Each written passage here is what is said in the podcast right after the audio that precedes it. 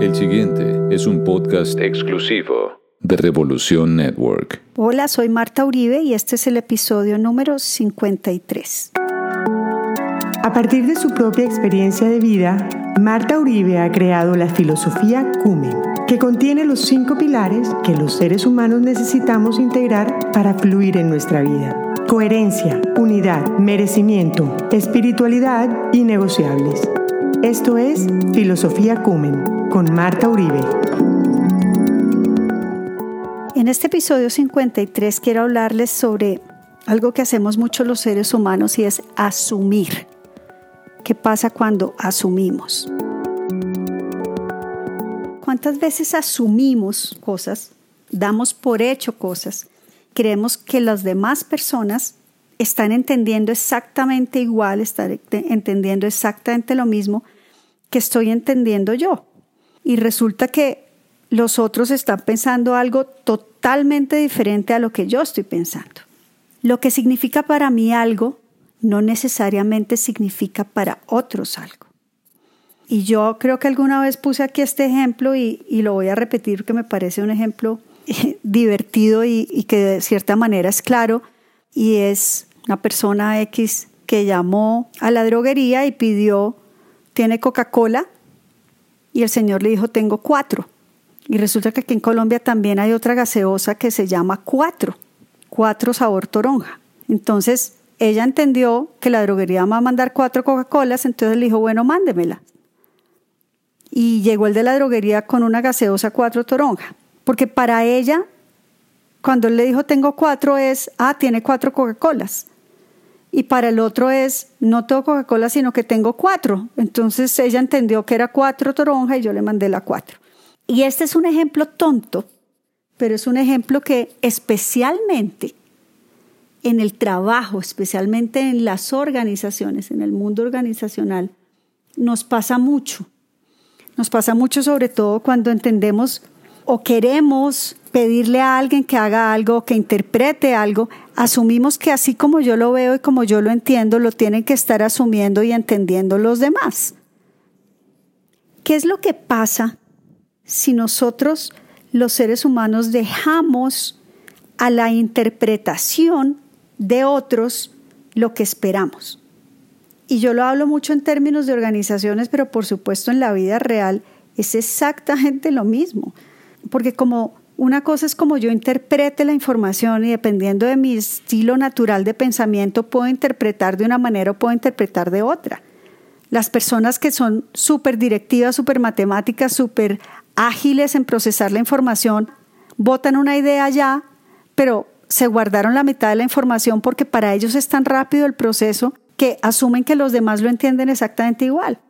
Pero para una persona que es muy analítica, para una persona que es excesivamente visual, que necesita como ver en plastilina y en blanco y negro lo que le están diciendo, se va a demorar mucho tiempo en procesar lo que le están diciendo. Y cuando él ya va en la tercera idea, el otro hasta ahora está tratando de procesar la primera.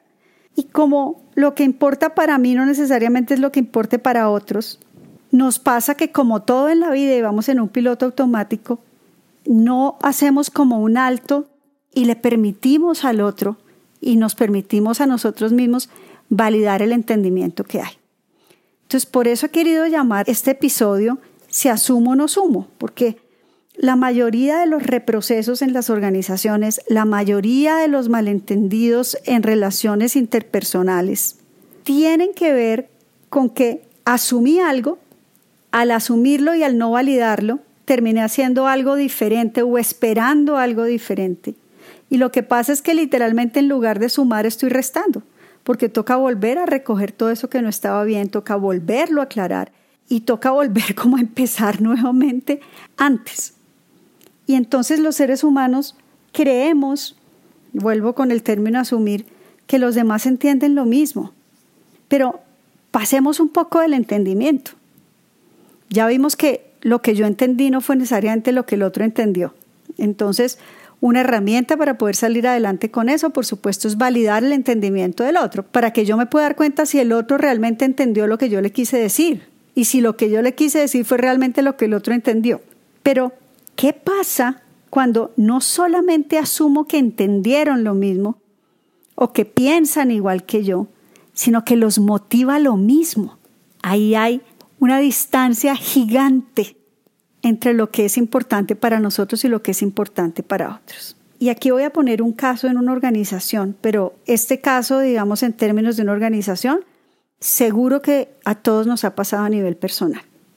Estaba en un proceso con una compañía multinacional de hoteles, es una cadena hotelera que está a nivel multinacional.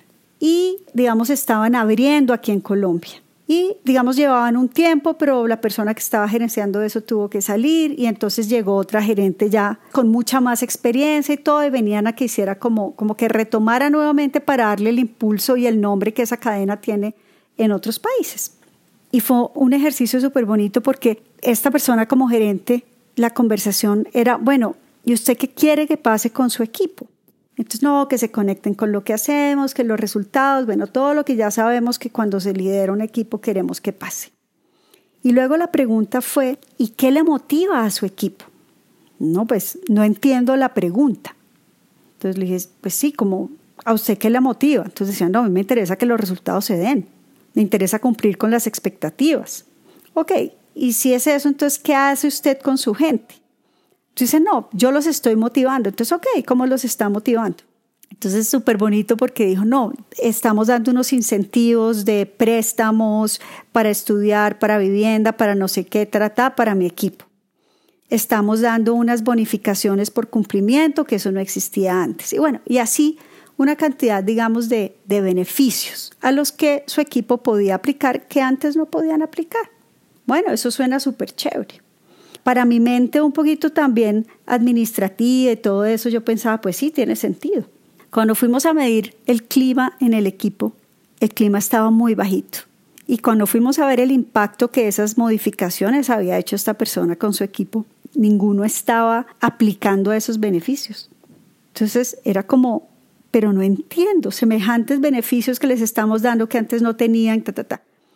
Cuando fuimos a hablar con la gente, por absurdo que suene, parte de lo que les estaba pasando y la desmotivación era que las cosas, digamos, sociales, lo que era el salario no emocional, poder tener una tarde libre, poder hacer almuerzos del equipo, poder tener eventos sociales con la gente, salir a cosas adicionales fuera del trabajo y tener temas más personales con la gente del trabajo, salir eh, juntos a almorzar, reunirnos, tener un día compensatorio, eh, hacer un reconocimiento, ese tipo de cosas ya no estaban. Y eso era lo que los tenía desmotivados en la gran mayoría de la gente que formaba parte de ese equipo.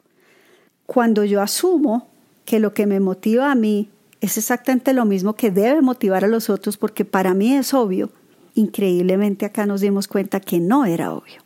Y así tengo miles de ejemplos. Tengo el caso de, otra persona del sector bancario, una excelente ejecutiva, que además todos los años se ganaba los premios, empezó a desarrollar a su gente y logró en uno de sus pupilos, que había empezado en un rango muy bajito dentro del banco, que llegara a ser como el segundo después de ella, con unas bonificaciones, con unos salarios, con viajes, bueno, una cantidad de cosas.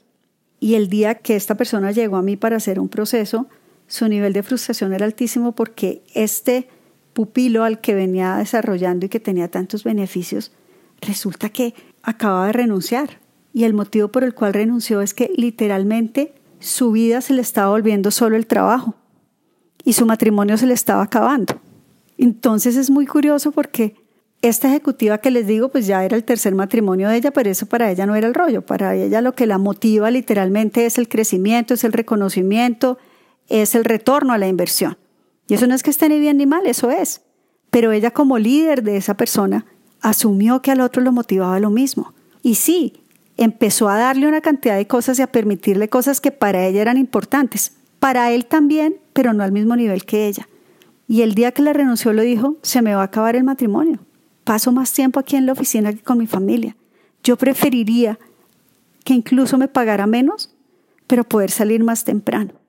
Y eso para ella fue como un golpe súper grande. Se sintió absolutamente defraudada, pero cuando empezó a entender que es que lo que la motiva a ella no necesariamente lo motiva a los otros, Y aquí puede ser igual. Yo conozco casos de matrimonios que tienen mucho dinero y cada vez que hay una pelea, el marido maravilloso sale y le regala una joya espectacular. Y para algunas personas seguramente esa sea la motivación. Para esta persona en particular lo que ella quería es, quiero que me oiga, quiero que me escuche, quiero que me acompañe, quiero que valore lo que yo hago, quiero que me diga cosas lindas, quiero que me vea. Entonces, aquí la invitación es claramente entender que si yo estoy asumiendo, seguramente esté restando en lugar de sumando. Y si yo quiero sumar a la vida de alguien, es importante entender realmente al otro. Es importante entender que no necesariamente lo que me hace feliz a mí hace feliz al otro. No necesariamente lo que yo entiendo es lo que el otro entendió. No necesariamente lo que a mí me parece que debe ser es lo que para el otro deba ser. Y entonces la gran pregunta es, ¿y entonces yo cómo hago para saber? hablando, comunicándonos. Naturalmente somos seres sociales, necesitamos comunicarnos, necesitamos preguntarnos, necesitamos leer al otro, necesitamos observar a los demás. Necesitamos entenderlos desde lo que realmente son, no desde lo que creemos que son o desde lo que quisiéramos que fueran, porque son dos posturas totalmente diferentes. Si yo quiero sumar a mi vida y sumar a la de los otros, no puedo seguir asumiendo. Y quiero dejarles la reflexión. ¿Qué tanto asumen ustedes realmente en la vida? ¿Asumen sobre sus hijos? ¿Asumen sobre sus parejas? ¿Asumen sobre los colaboradores de sus equipos? ¿Asumen sobre sus jefes? Y asumimos y asumimos y asumimos, pero no estamos realmente conectados con el otro. Espero les haya gustado. Recuerden que me pueden escribir a mi cuenta en Instagram, arroba Marta Uribe Consultoría, Marta con TH. A mi mail, marta.uribe, arroba. Al WhatsApp, código de área en Bogotá, Colombia, 57 y el número 320-343-0503. Un saludo especial a todos y hasta el próximo episodio. Bye.